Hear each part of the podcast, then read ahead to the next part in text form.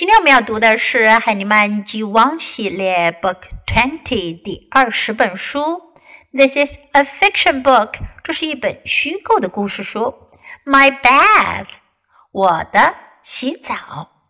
Bath 是指在浴缸里洗澡。My bath。This is my duck.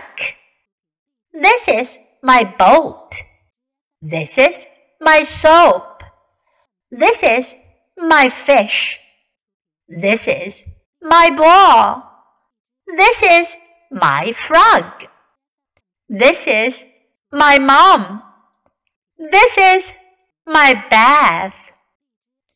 这个故事讲的呢是这个小男孩洗澡的时候用到的一些玩具，用 this is 这个句型来介绍 物或者人都是可以的。这是什么什么？This is 这个句型我们之前学到过的，我们再来复习一下。This is 那这个小男孩洗澡，这个小男孩在洗澡时都用到了些什么呢？My duck，duck 鸭子。不过在这里可不是真的鸭子哦，是一只 toy duck 玩具鸭子。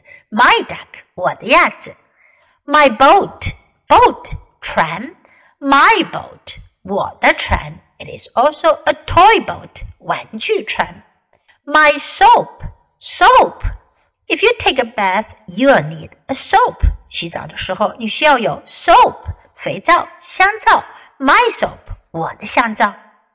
My fish 我的鱼，fish 鱼。This is a toy fish，这不是真的鱼，而是一条玩具鱼。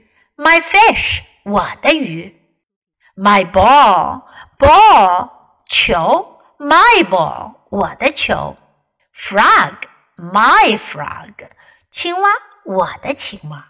This is not a real frog，这可不是真的青蛙哟。It is a toy frog，是一只玩具青蛙。My mom，mom，大家都知道这是什么意思啦。小男孩还是一个小宝宝，他洗澡的时候呀需要妈妈的帮助，所以呢，他也介绍一下。This is my mom。下一次你见到你的朋友，可以向他们介绍你的妈妈，你可以说 This is my mom。This is my bath. Bath 开头我们讲过是洗澡的意思，只有 bath 通常指的是在浴缸里洗澡。My bath. Okay, now let's read the book together, sentence by sentence. My bath. This is my duck. This is my boat. This is my soap. This is my fish. This is my ball. This is my frog. This is my mom. This is my bath.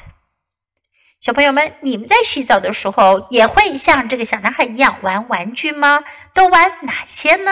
你可以用 this is 这个句型来介绍一下你洗澡时用到的东西、玩的玩具，当然还有陪伴你的人。